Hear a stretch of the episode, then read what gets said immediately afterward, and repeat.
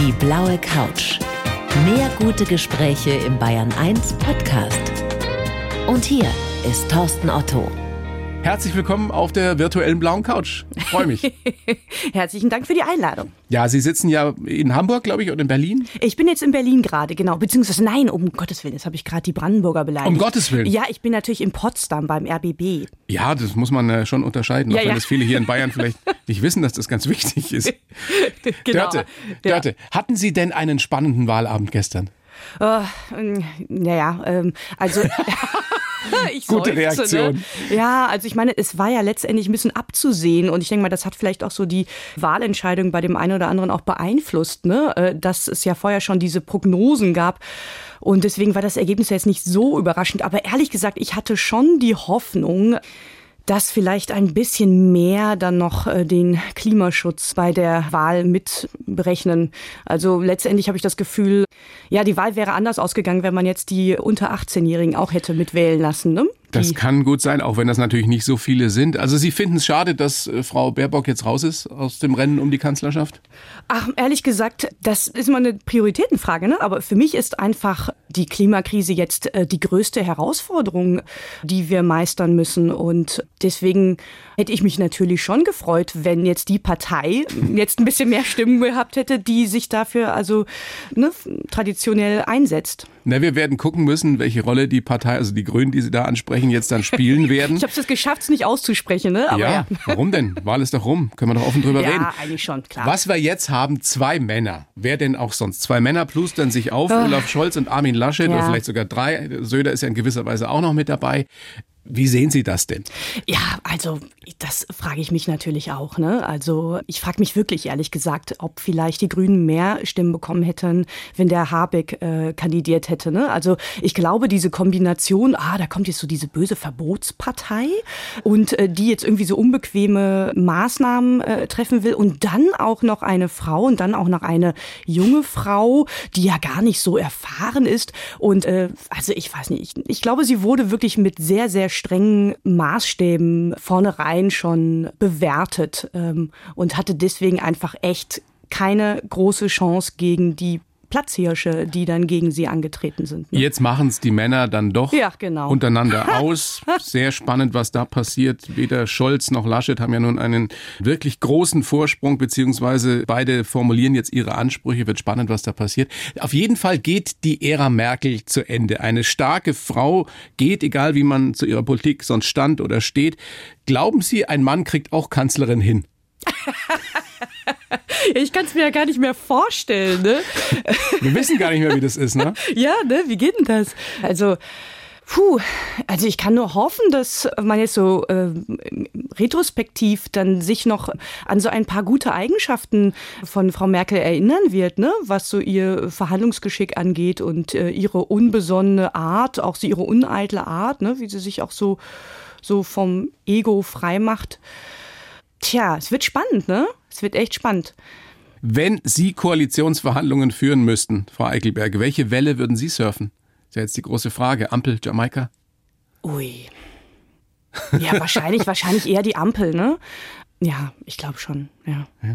Zähneknirschend. Mhm. Ich versuche, versuche ja gerade eine Überleitung zu finden von der Politik zum Wellenreiten, zum Surfen, zum Oh, die kann Meer. ich, finden, kann ich finden. Ja? Also, weil wir jetzt so viel über Umweltschutz sprechen, ne? das ist tatsächlich auch unter äh, Surfern und Surferinnen immer ein großes Anliegen. Denn wenn man surft, ist man ja die ganze Zeit im Dialog mit der Natur und man sieht ja auch die Auswirkungen der Umweltverschmutzung. Ne? Also man surft ja quasi darin und das, was man liebt, das will man schützen. Das heißt, ihr Surferinnen, ihr Surfer, ihr redet auch über Politik untereinander? Naja, also zumindest engagieren sich tatsächlich sehr viele für den Ozeanschutz. Ne? Die organisieren dann so äh, Beach Cleanups, also sprich, die äh, mobilisieren dann oft so die Leute, die da im Ort wohnen, dazu, jetzt mal diesen ganzen Müll vom Strand aufzulesen, auch wenn das natürlich eine Sisyphus-Arbeit ist, aber einfach, um da so ein Bewusstsein dafür zu bekommen. Und äh, umgekehrt ja, äh, stehen Sie natürlich auch vor einer sehr äh, schwierigen Frage, denn äh, wenn man jetzt in Deutschland wohnt, so wie ich, weit weg von irgendeiner Küste mit Wellen, dann muss man ja eigentlich reisen, um der Passion nachzugehen. Und wie tut man denn das auf möglichst äh, umweltschonende Weise? Ne? Und äh, das deswegen hängen dann vielleicht auch viele Surfer dann über lange Strecken dann an einem Ort ab, weil die halt jetzt nicht so für ein Wochenende mal irgendwo hinjetten, ne, sondern sich lieber sagen, nee, ich bleib jetzt hier, ne, oder ich verlege gleich meinen ganzen Wohnort dahin, wo es Wellen gibt. Noch so eine Parallele zwischen Politikerinnen und Politikern und Surferinnen und Surfern. Man darf weder in der Politik noch auf dem Meer, auf dem Surfbrett ängstlich sein, oder? Ja, ja, total. Ja, stimmt, genau. Das ist eigentlich auch ein gutes Stichwort. Ne? Ich hätte mir mehr Mut bei dieser Wahl gewünscht. Ja, genau. Also, dass man ist wirklich da tagtäglich mit so Glaubenssätzen und Blockaden und auch Ängsten konfrontiert in diesem Sport. Also der bringt einen dann sehr wieder so auf so eine ganz elementare Gefühlsebene zurück. Also so wirklich so Ängste, die man sonst so im Alltag gar nicht mehr erlebt. Ne? Die sind da wirklich allgegenwärtig beim Surfen. Naja, im Alltag gerät man auch selten in eine Waschmaschine, wie ja, ihr genau. Surfer sagt, oder? und findet, genau, sich, genau. findet sich von einer Welle niedergerissen ja, wieder. Aber ich glaube, das ist eine gute Schulung, denn wenn man so, so ein paar Mal so eine richtig schön saftige Ohrfeige von der Welle bekommen hat, das erdet einen. Also Wie ist denn dieses Gefühl wirklich, wenn man in so eine Waschmaschine gerät? von so einer Monsterwelle mitgerissen wird. Sie haben das ja schon erlebt. Ja, äh, oh ja, ganz oft. Das gehört eigentlich auch fest dazu. Äh, ja, es ist fies. Es ist halt echt ein, ein totales Ohnmachtsgefühl. Ne? Also du musst ja in dem Moment die totale Kontrolle abgeben. Du kannst ja nichts tun. Und wenn du jetzt in dem Moment auch noch panisch wirst, dann ist das kontraproduktiv, denn dann verlierst du noch schneller äh, das bisschen Sauerstoff, was dir jetzt je nach Größe der Welle noch bleibt. Ne? Also eigentlich musst du dann in dem Moment, wo die Welle dich mit aller Kraft nimmt, total gelassen sein. Kann man das lernen? Ja, das kann man tatsächlich lernen. Also so die Big Wave Surfer, also für die geht's da ja wirklich um Leben und Tod, wenn die da ihre 15, 20 Meter Wellen nehmen. Die lernen dann zum Beispiel möglichst lange die Luft anzuhalten und dabei cool zu bleiben, also beim Apnoe-Tauchen und so weiter. Dann ist auch Yoga ein ganz, ganz fester Bestandteil. Also das gleicht sich sehr gut aus, Yoga und Surfen. Ähm, da geht's ja auch viel um Atemtechniken. Und dann ist es natürlich auch einfach eine Übungssache. Ne? Ist ja wie bei allen Dingen im Leben. Absolut. Absolut. Das trifft auf die meisten Dinge so im Leben. Ihr Buch heißt Freikelberg, die nächste Welle ist für dich, wie ich von surfenden Frauen aus aller Welt lernte, was es heißt, frei und stark zu sein. Warum? Und das implementiert der Titel ja, ist es für Frauen nochmal was anderes, die Welle zu reiten. Ja, das ist ganz interessant. Ne? Ich habe ja vorausgehend einen Film gemacht oder eine Art Doku-Serie Chicks on Boards und da bin ich ganz oft angesprochen worden nach den Vorführungen. Der Film läuft heute noch auf Festivals von ähm, Frauen besonders, die entweder so am Anfang ihrer Surferkarriere stehen oder ähm, so mittendrin oder es noch nicht so weit sich da rausgetraut haben und die sprechen mich immer wieder auf das Thema Angst an. So zum einen macht äh, ihnen so diese die Kraft des Meeres Angst, aber auch ehrlich gesagt, ja, so dieses Dominanzverhalten, das man da draußen in der Brandung antrifft. Immer noch so eine Männerdomäne. Ne? Total. Ne? So wie in gefährliche Brandung mit Patrick Swayze. Ist es immer noch so? So stelle ich mir das vor. Die Jungs die ziemlich tough sind und sagen, komm, das ist meine Welle. Ja, genau, genau. Auch so dieser Besitzanspruch, das ist meine Welle. Was für ein Quatsch. Ne? Aber äh, ja, also je nachdem, wo man ist. Ne? Also je voller der Line-Up, also dieser Spot da hinten an der Brandung, da wo man die Wellen kriegen will. Wo man je voller der anfängt. ist. Genau, genau. Also je voller der ist, desto schneller kommt dann halt so diese Dynamik zustande und die wird natürlich geprägt von denjenigen, die als erstes da waren. Und das sind nun mal meist meistens rein rechnerisch Männer, vor allen Dingen auf die, die dort leben und die deswegen alleine diesen Spot für sich beanspruchen, denn das ist ja ihre Haus- und Hofwelle hier. Und deswegen ist es ja auch so wichtig, dass man da für mehr Durchmischung sorgt, also für mehr Vielfalt im Wasser wie auch in der Gesellschaft, damit man halt so dieses Ellbogenverhalten, was ja auch völlig kontraproduktiv ist, finde ich, das man ablegen kann. Aber es ist im Endeffekt eine Metapher fürs richtige Leben. Total, total. Also ich finde, dass man da draußen im Line-up, wenn man sich das mal so anschaut, man super Sozialstudien betreiben kann, denn das ist eigentlich letztendlich, sind das ganz ähnliche Mechanismen, wie man sie jetzt auch so an Land vorfindet, besonders im Berufsleben. Also da gibt es eine hierarchische Zweiklassengesellschaft und da gibt es eine gläserne Decke und dann gibt es halt die, die Platzhirsche, die übrigens auch nicht immer Männer sein müssen. Ne? Also ich habe kürzlich erst äh, eine Surferin erlebt, also die da alle um sich rum weggebissen hat.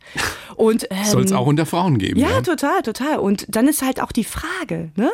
muss man jetzt dieses Verhalten kopieren? Muss Eben. man diese Spielregeln mitspielen? Das ist ja? doch die entscheidende Frage. Wie gehen Sie als Frau und auch als Vorbild, als Beispiel für andere Frauen damit um? Ja. Muss man sich den Spot da nehmen? Muss man äh, darum kämpfen? Mit Überzeugungsarbeit wird man da auf dem Meer nicht weit kommen, oder? Äh, ja, also ich fürchte, es ist tatsächlich so, dass wenn man da als nicht einheimische Frau da rauspaddelt, man es den anderen erstmal beweisen muss, weil, hm, da sind wir wieder bei der Baerbock, ähm, also ich glaube, viele gehen einfach per se davon aus, ach nee, die wird doch die Welle eh nicht kriegen. Also die ist doch jetzt so eine Anfängerin, ist doch, also die wird auch den Mut nicht haben und die Kraft, die man braucht, um diese Welle zu kriegen. Und da muss man also tatsächlich erstmal beweisen, dass man doch dazu in der Lage ist. Und ich habe mir aber vorgenommen, und das habe ich tatsächlich auch von den Frauen, die ich getroffen habe, auch nach dem Film, die ich dann auch in dem Buch noch beschreibe, gelernt. Denn die paddeln mit einem Selbstbewusstsein, aber auch mit einem Lächeln daraus. Und das ist ganz lustig. Ich habe das selbst auch ausprobiert. Das macht was mit den Leuten, wenn man die einfach anlächelt oder anquatscht. Ist lustig, ganz einfaches Prinzip. Das sind die Männer nicht gewohnt, ja, dass man voll. sie anlächelt. Also ja, genau. Insofern ist Ihr Buch ja auch ein Plädoyer nicht nur für die Suche nach Freiheit und für ein inspirierenderes Leben, sondern auch in gewisser Weise ein feministisches Buch, oder? Total, ja. Und zwar, also ich sage jetzt mal so, für die, die jetzt wirklich sich noch von dem Wort Feminismus bedroht fühlen, also natürlich ist das für mich ein fröhlicher, ein, ein freundlicher, ein inklusiver Feminismus, also einer, der sich nicht gegen diese bösen Männer da draußen richtet, sondern ganz einfach für ein solidarisches Miteinander. Also es ist ziemlich simpel eigentlich, ne? Ja, es sollte so simpel sein. Ja, ja. Aber es dauert ja nun schon viele Jahre und wir genau, haben ja. nun immer noch keine Gleichberechtigung. Richtig, genau, kein, genau. Kein das, inspirierendes Miteinander. Genau, deswegen war es mir auch total wichtig, dass ich auch in meinen Geschichten auch den eigenen Kulturkreis mit aufgreife. Also, dass ich jetzt nicht nur es mir einfach mache und dann in die, ja, sagen wir so, traditionell und bekanntermaßen patriarchalischen Gesellschaften mich begebe, sondern auch mal einen etwas genaueren Blick auf die eigene werfe. Und äh, da sind wir auch noch lange nicht angekommen. Wir werden gleich noch ausführlicher über die beeindruckenden Frauen sprechen, die Sie dort getroffen haben und die Sie porträtiert haben. Jetzt mhm. würde ich Sie erstmal bitten, äh, Dörte, dass Sie den Lebenslauf vorlesen, den ich für Sie geschrieben habe. Und dann besprechen wir das ausführlichst. Bitteschön. Oh ja. Ich heiße Dörte Eichelberg und brauche wenig, um glücklich zu sein. Eine Welle und ein Brett reichen mir. Surfen ist für mich mehr als nur ein Sport. Es ist ein Lebensgefühl und eine Liebeserklärung an ein ungebundenes, intensives Leben.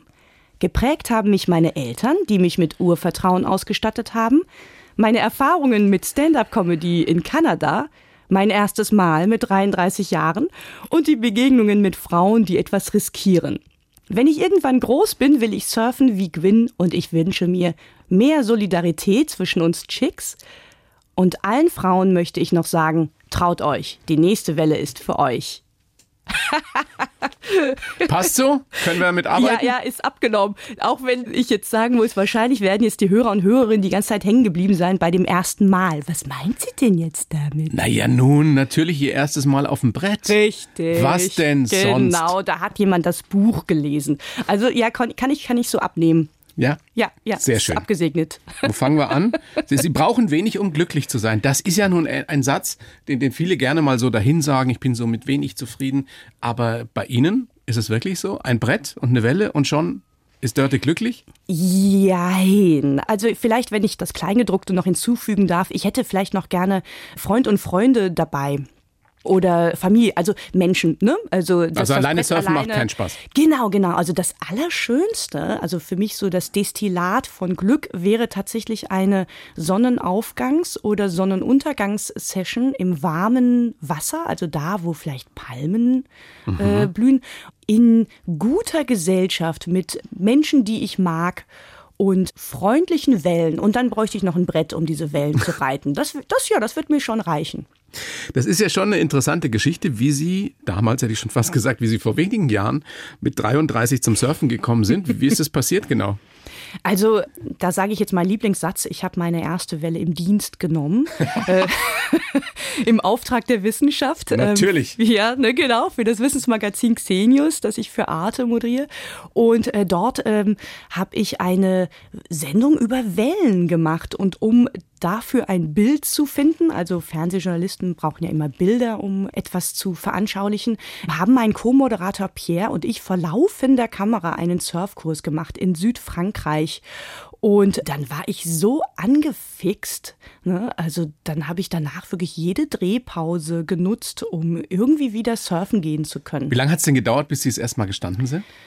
Also das ging ziemlich schnell und das war vielleicht dann für mich auch nochmal so ein Ansporn. Also das wurde mir natürlich dann auch so ein bisschen klar, ne? So ein bisschen suggeriert, so von wegen, hey, ne, das wenn du da deins, dran bleibst, ja. das ist deins, genau. Alleine mit meiner Körpergröße war ich da auf einmal von Vorteil. Da Ja. ist es sehr von Vorteil, wenn man leicht ist, ne? Ja, genau, leicht und äh, beweglich, ne? Denn man muss ja wirklich so aufspringen wie so ein Frosch. Ja, ist genau Und- mein Sport. Aber es gibt ja noch andere Techniken. Das geht, das kann man noch anderweitig ausgleichen. Ne? ne? Dafür haben sie wahrscheinlich lange Arme und kommen dafür schneller voran Ja, mit, natürlich. mit langen äh, Paddeln Paddelzügen. Ja, eben, so sind wir da wieder hier gemeinsam dabei. Also auf jeden Fall, das ging schnell und auch so diese ersten Anfänge, das ging recht schnell.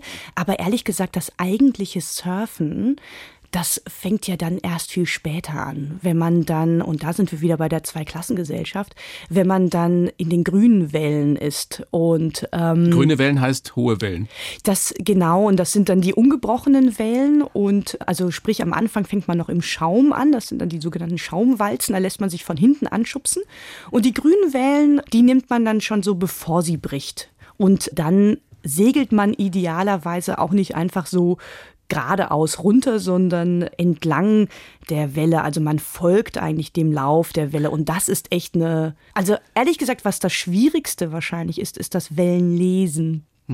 Und wenn man wie ich nicht am Meer aufgewachsen ist, ja, dann ist man erstmal so ein Analphabet, ne? wenn man da draußen sitzt und muss erstmal begreifen, wie so eine Welle sich überhaupt verhält. Also Wellenreiten oder Wellen an sich sind eine Wissenschaft für sich. Genau, total, total. Das habe ich dann nach dieser Xenius-Sendung dann erst verstanden und da forsche ich immer noch. Wo gibt's denn die besten Wellen? Also wir kennen ja alle diese Wahnsinnsbilder, ich glaube aus Portugal. Ja. Das ist ja aber nun wirklich nur was für die Profis, diese Monsterwellen. Wenn ich jetzt ein ambitionierter Hobbysurfer bin und sag, äh, bin und ich sage, ich will mal ein bisschen, bisschen weitergehen, wo, wo fahre ich hin? Ach, eigentlich muss man gar nicht so weit reisen. Ne? Also ich hatte gerade das Glück, dass ich im Zuge einer Lesung äh, und einer Filmverführung in Kiel war und da hatte ich das Glück, dass direkt nebenan an der Ostsee plötzlich sich so ein paar Wellen aufgetan haben. Das war so einer dieser seltenen Gelegenheiten, wo der Wind am Strand äh, die so ein bisschen aufgetürmt hat. Und das hat dann echt schon gereicht. Prinzipiell kann man sagen, eigentlich Atlantik, klar. Ne? Also da hat man einfach äh, mehr äh, Wellensicherheit. Außerdem möchte man ja auch die Wellen surfen, die weit gereist sind. Also die durch Stürme, die sich so tausende von Kilometern weiter draußen zugetragen haben, initiiert werden und die dann also in so Paketen ganz geordnet, wie mit dem Lineal gezogen teilweise sogar, dann am Strand ankommen. Das sind eigentlich die Wellen, von denen man so träumt. Ne? Und das kann man wunderbar am Atlantik tun, mit ein bisschen Glück aber auch Nordsee, Ostsee, Mittelmeer. Und ansonsten gibt es echt sehr, sehr, sehr, sehr schöne Orte auf diesem Planeten, wo man Natürlich, surfen Mir kann. fällt spontan Hawaii ein. ja, natürlich, da war ich ja auch. Um was Und, ganz oh, Naheliegendes zu nennen. Ja, genau, genau. Das ist natürlich so auch, Hawaii ist ja auch so die Wiege der Surfkultur. Haben Sie da schon gesurft? Ja, äh, da durfte ich tatsächlich dann im Zuge der Dreharbeiten hin. Wow. Und das war natürlich auch spannend, weil dort man natürlich über Riffen surft und es mit ja auch ziemlich vielen Meerestieren zu tun hat, die äh, ne, einen vielleicht verwechseln könnten, was ja ein bisschen ja, unschön auslaufen kann. Also da hat man es mit ziemlich vielen Gefahren zu tun, die so, sich so unter Wasser abspielen. Und über Wasser, da muss man auch quasi so Initiationsriten durchlaufen, um da an bestimmten Spots überhaupt surfen zu können. Also Zum Beispiel, was heißt das? So ein bisschen wie im Berghain in Berlin, ne? Also da gibt es Türsteher, legendären ne? Disco-Club, genau. ja. Genau, genau. Also da kann man nicht einfach da so düb, düb, düb, düb, so, so raus, sondern da muss man schon beim so Strandältesten erstmal vorsprechen. Da muss der Style muss stimmen, wie man auf Neudeutsch sagt. genau, total, ja, ja. Also, Sie sind ja inzwischen richtig gut, aber natürlich gibt's immer noch Frauen, die viel, viel besser surfen als Sie. Ja, und wie? Und Sie haben wirklich beeindruckende Frauen getroffen. Zum Beispiel, was ich ja auch in den Lebenslauf reingeschrieben habe, irgendwann will ich surfen wie Gwyn. Gwyn ist eine ältere Dame, kann man sagen? Ja, mit Mitte 70, Ja. glaube ich, die aber immer noch surft wie eine Wahnsinnige. Ja, das ist der Hammer. Also Gwyn ist voll der Rockstar. Also sie hat als erste Frau in Großbritannien angefangen, war dann auch fünfmalige Englandmeisterin, wobei sie immer sagte, das ist ja auch nicht schwer, gab ja damals nicht so viele. Und sie surft aber immer noch. Also sie hat glaube ich, nur für die Premiere des Films, als sie nach Berlin gekommen ist, mal eine Surf-Session ausgelassen. Aber ansonsten surft sie eigentlich jeden Tag in Cornwall. Also das ist immer da, wo diese Rosamunde Pilcher-Filme gedreht ja. werden, genau, in Südengland. Und sie hat einen also das ist ganz lustig. Also wenn man sie so an Land sieht, ne, dann sieht man da so eine, sage ich jetzt mal so böse, so eine alte Frau in eigenartiger Klamottenzusammenstellung, die so in gebückter Haltung so über den Boden schlurft und kaum ist sie im Wasser, wird sie zu so einem Pinguin. Also da ist sie voll in ist ihr ihrem Element, Element. ja. ja, und sie macht dann alle um sich rum echt nass. Ne? Es ist Großartig. ein Traum, ihr zuzusehen. Und das ist so ermutigend, denn sie ist so wirklich eins dieser Rollenbilder, die uns eigentlich fehlen, finde ich. Also gerade diese Generation, die wird ja in unserer Wahrnehmung voll ausgelassen. Ne? Auf ganz andere Weise beeindruckend eine Frau, eine junge Frau, die Sie auch porträtieren. Äh, Sabah Rajab spricht man das, glaube ich, Genau, ja aus. ja, mhm. Ja. genau. Was hat's Also- mit der auf sich? Ja, das ist eigentlich eher tragisch. Also ich habe mit ihr eigentlich die letzte Welle genommen, äh, die sie noch reiten durfte, äh, bevor sie geheiratet hat. Denn Sabah lebt in Gaza und in ihrer Kultur schickt es sich nicht, wenn erwachsene Frauen surfen. Also solange sie noch ein Kind ist, wird das vielleicht gerade noch toleriert, aber irgendwann ist dann Schluss mit lustig. Das heißt, Und- wenn sie verheiratet ist, äh, bestimmt der Mann darüber. Genau, vorher ist es der Vater und dann ist es der Mann. Also das muss man leider so böse sagen. Das äh, war schwer zu akzeptieren für mich auch, äh, Ja, als ich ich, glaube, da war. für jeden von uns. Ja, total, der- total, ja. Der so denkt. Was hat's mit Paige auf sich? Die ist, glaube ich, die erste Frau gewesen, die auf, auf Hawaii bei diesen Big Surf Contests mitmachen durfte. Genau, und sie hat sogar mit ihren Kolleginnen zusammen dafür gekämpft, dass sie überhaupt äh, eine eigene Kategorie bekamen. Denn bis vor kurzem durften Frauen noch gar nicht da antreten, weil es halt als zu gefährlich galt. Denn Big Wave, muss man dazu sagen, ist nochmal so eine eigene Disziplin. Und das ist halt diese Disziplin des große Wellenreitens. Wo geht das denn los? Große Welle? Ab wann ist es eine große Welle? Oh, da fragen Sie mich was. Ich glaube so bei, denn das wird ja in meinen Fuß gemessen. Ne? Ich glaube bei, also ein paar Meter auf jeden Fall. Ein paar Meter Nicht So mehr. mit Zahlen, genau. Das Lustige ist, dass für mich ist das immer so völlig so, ach, ist doch jetzt egal, ob Ja. es nun 15 oder 16 Meter sind. Aber, Aber auf jeden Fall groß. Es ist einfach groß, genau. Es ist groß und also wirklich knochenbrechend groß. Und sie hat aber dann sich zusammengetan mit, es gibt ja nur weltweit zehn Big Wave Surferinnen so ungefähr. Und die haben sich dann halt dieses Recht erkämpft. Und dieser Bewegung ist es auch zu verdanken, dass heute die Profi-Surferinnen auch endlich genauso hohe Preisgelder bekommen wie ihre männlichen Kollegen. Das war nämlich bis 2019 nicht so. Da haben die nur einen Großartig, ja. Bruchteil bekommen. Ja. Ne? Warum ist Wellenreiten, warum ist Surfen mehr als ein Sport? Also, ja, ich glaube so erstmal so traditionell, ne, wenn man so die Geschichte des Wellenreitens betrachtet, ne, das kam ja von den Polynesiern und stand schon immer für so ein freiheitliches Leben, ne? Also man sagt ja auch den Polynesiern nach, dass damals Männer und Frauen quasi nackt nebeneinander auf so Baumstämmen die Wellen abgeritten sind, also sehr zum Missfallen der Missionare und der Kolonialherren, ne? Das die schöne Bilder, die ankamen, da ne? gerade entstehen in Ja, meinem Kopf. Ich finde es halt auch deswegen so witzig, wenn man sich das vor Augen führt. Ne? Also es waren dann halt diese Europäer, ne? die dann später halt, also wenn man jetzt mal so ein paar Schritte überspringt in der Geschichte, ne? sind es eigentlich die Nachfahren dieser Kolonialherren und Missionare, die heute ja diese Surfkultur für sich beanspruchen. Ne? Ja. Denn heute denken wir ja bei Surfen viel an Kalifornien und die USA. Also das nur so nebenbei bemerkt, das finde ich irgendwie immer wieder ganz heiter. Also ich glaube, es hatte schon immer so diesen Nimbus des Freiheitlichen. Ja, auch ein bisschen revolutionären, total, anarchischen. Total, total. Besonders intensiv, ja, genau. ungezwungen. Genau. Es waren immer die Outlaws, ne? Also in den 60ern natürlich. Das waren die, das waren die Rebellen, ne? Und heute, die Frauen, die ich da besucht habe, sind gewissermaßen auch Rebellinnen, weil sie alle Pionierinnen sind äh, in ihren Kulturen. Und es steht immer so für dieses sich losmachen von irgendwelchen menschengemachten Regeln, Normen, die einen auch das Leben an Land vielleicht auch so einen da behindern. Ja. Denn da draußen im Meer sind diese Regeln ja nicht wasserdicht. Ne? Da sind ganz andere Gesetze. Und das Wellenreiten, das Surfen hat ja auch in gewisser Weise so einen philosophischen Hintergrund. Also sogar in eben diesem großartigen Hollywood-Film Gefährliche Brandung kommt das ja so ein bisschen durch, diese Suche nach der perfekten Welle. Ja, und was ich lustig finde, ausgerechnet Gwyn, also diese Punkrock-Lady, die über 70-Jährige, die sagte so schön trocken, bei ihr ist, hat jeder Satz ja irgendwie so eine Pointe, die sagte so schön trocken, ach, die Leute da, die suchen immer nach der perfekten Welle. Die gibt's doch gar nicht. Ich surfe einfach, was kommt. Die hat Ohrstöpsel drin, immer habe ich gelesen. ja, genau, genau. Ohrstöpsel und ein Helm äh, zum Schutz äh, vor diesen Anfängern um sie rum. Äh, und ich fand das irgendwie so witzig. So, sie sagte so schön so, get it surfed. So, surf sie doch einfach die Welle. Jetzt warte nicht auf die perfekte Welle. Und das finde ich irgendwie auch ganz lustig. Ja, also ich glaube, was aber damit auch gemeint ist, das ist so diese Suche. Ne? Also man ist da ja immer so irgendwie in Bewegung. Also Surfer lieben es ja auch so mit ihrem ausgebauten Bulli da durch die Gegend ja, ja. reisen. Ne? Oder irgendwo. Machen Sie das auch? Ich meine, ähm, Sie, Sie, Sie haben ja Familie, Sie haben ja auch Kinder. Wie machen äh, Sie das? Ähm, habe ich nicht. Also ich habe eine Bonustochter. Ja, ja eben. Äh, aber ja. Ähm, genau, ähm, aber natürlich habe ich durchaus auch einen guten Grund, hier in Berlin zu leben. Und ich habe keinen Bus. Aber hey, wo jetzt hier gerade so ein paar Leute zuhören, ich freue mich sehr über Angebote. Also Sie suchen einen. ich, ich, vielleicht lege ich mir noch einen zu. Aber ansonsten mag ich eigentlich auch, vielleicht auch, weil ich durch Xenius und durch meine anderen Jobs so viel unterwegs bin. Ne?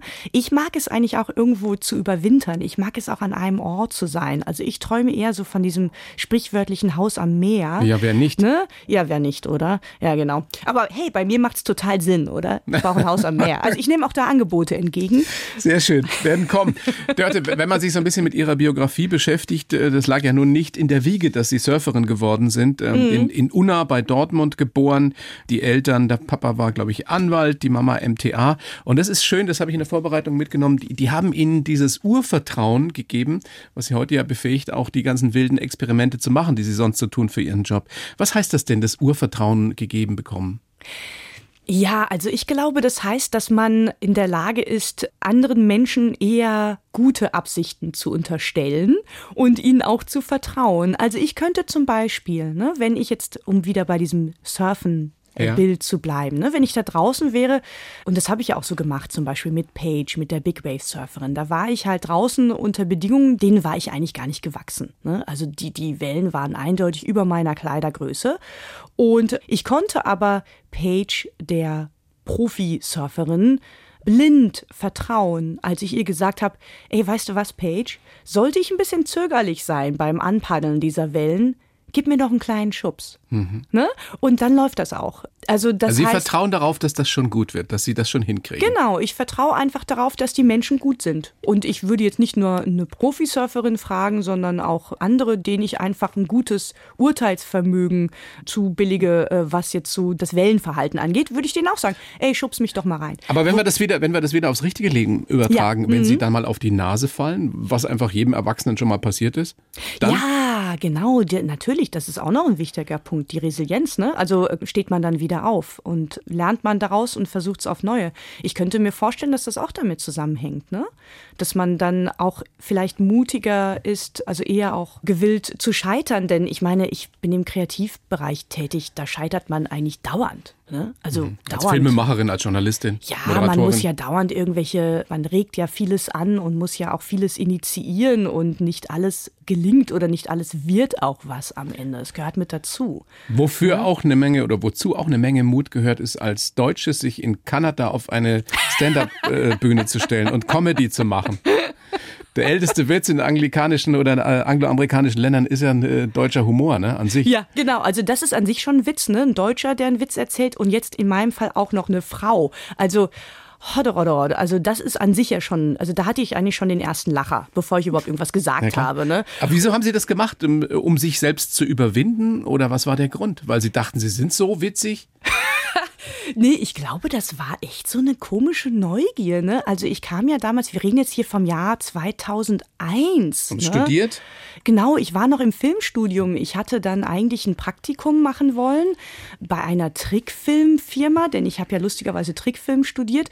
Und naja, und die Rampensau in mir, die äh, hat mich aber immer so rausgeführt, sodass ich abends mich in irgendwelchen Comedy-Clubs wiederfand und total fasziniert war von diesem mir noch unbekannten Genre des Stand-up-Comedy. Also man muss dazu sagen, dass zu der Zeit, da war das in Deutschland noch gar nicht so bekannt. Also da gab es vielleicht den Quatsch Comedy Club, dann irgendwann kam dieser Waschsalon und das war's, ne? Aber so eine ganze Infrastruktur, so eine ganze Industrie, wo jeden Abend im Fünf-Minuten-Takt hoffnungsfrohe Jungcomedians oder Nachwuchscomedians sich am Mikro abwechselten. Gab's bei uns noch nicht. Und dann haben, haben Sie Nein. sich da einfach gedacht, ich melde mich jetzt da an. Ich sage, ich bin lustig. Ich habe damals ja dann schon mit dem äh, Genre Dokumentarfilm geliebäugelt und habe dann mit meiner Freundin und Mitstudentin, die Kamera studiert hat, mich zusammengetan und wir haben dann so ein bisschen diese Comedians gefilmt. Und dann sagte irgendwann so ein Comedian, ey, weißt du, dreh doch einfach mal die Kamera um. Ne? Das wollen wir eigentlich sehen. Erzähl du doch mal einen Witz, wenn du jetzt hier wissen willst, wie überhaupt Humor funktioniert. Das war nämlich die Frage, die mich angetrieben hat. Wie bringe ich fremde Menschen zum Lachen? Ne, Im familiären, im Freundeskreis, im familiären Umfeld ist das ja ziemlich einfach, weil man hat ähnliche Referenzen ne, und kann sich immer darauf berufen. Aber dann steht man jetzt vor einem fremden Publikum und muss das von 0 auf 100 für sich gewinnen. Aus ne? einem anderen Kulturkreis. Haben die Kanadier denn über Sie gelacht? Also lustigerweise, äh, beziehungsweise eigentlich sollte es gar nicht überraschen, ne? es war total unterschiedlich, je nachdem, wo ich war. Sagen wir so, ich war damals ja auch noch eher, so wie alt war ich? Mitte 20, glaube ich. Also im studentischen Rahmen oder so im urbanen Umfeld.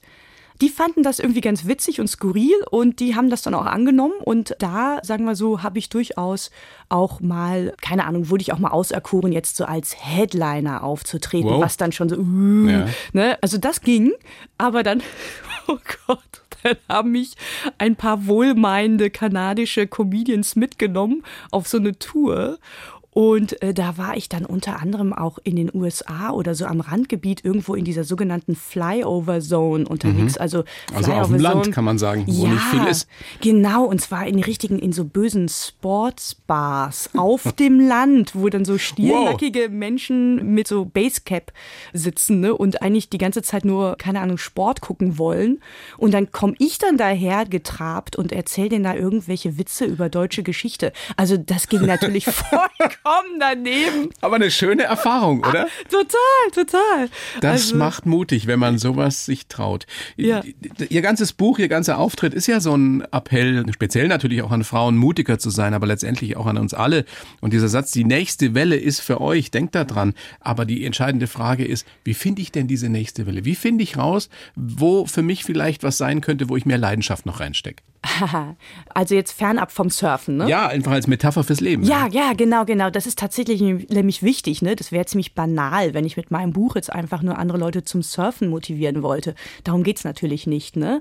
Ja, ich glaube, jeder hat doch für sich irgend so eine Leidenschaft, die vielleicht auch noch unentdeckt ist, oder? Also Aber genau, das Ja. ist ja die Frage, wie entdecke ich die? Ja. Sie hatten das Glück, Ja, das Surfen für sich durch, ich, Ja. war es ein Zufall, was auch immer zu entdecken.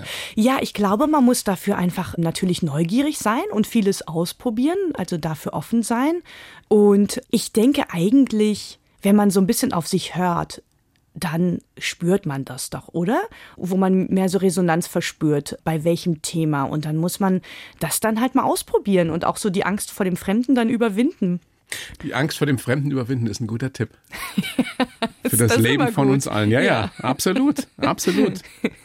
Auch so ein Satz wie Reisen bildet, aber da ist was dran. Ja, es klingt so banal, aber es ist so viel dran, oder? Ja. Ja. Da sind wir uns absolut einig. Dörte, großes Vergnügen, äh, dass Sie sich die Zeit nehmen für unsere kleine Show. Es war mir ein Fest, Thorsten. Ich bedanke mich sehr, äh, wünsche Ihnen alles Gute. Wie sagt man, gibt es irgendwie so einen Spruch bei unter euch Surfern? Was sagt man da? Hals- und Beinbruch? Ich glaube, Chaka. Chaka? Ja. Ihr sagt Chaka? So wie früher diese schlechten ja, Motivationstrainer? Ich weiß es gar nicht. Oder, oder was würde man jetzt sagen? High Five, Hang Ten? Also ich weiß es nicht. Oh Gottes Willen. Also ich würde jetzt, ich jetzt diesen Surfergruß machen, aber den sehen jetzt natürlich die Hörer und Hörerinnen nicht. Ne? Ja, da kann man ja, kann man ja nachgucken. Oder hey, ich sag einfach, wir sehen uns im Wasser, Thorsten, oder? Sollen genau, wir sehen einigen? uns im Wasser. Ja, herrlich. Machen wir so. Ne? Die nächste Welle. Ne? Die nächste, ich paddel und sie surfen. Ich schub sie an. Dirty, ich sag gerne nochmal, ihr wirklich sehr, sehr spannendes Buch. Die nächste Welle ist für dich, wie ich von surfenden Frauen aus aller Welt lernte, was es heißt, frei und stark zu sein. Das sollten wir alle probieren. Vielen herzlichen Dank, Dörte Eichelberg. Dankeschön. Die blaue Couch, der Bayern 1 Talk als Podcast. Natürlich auch im Radio. Montag bis Donnerstag ab 19 Uhr.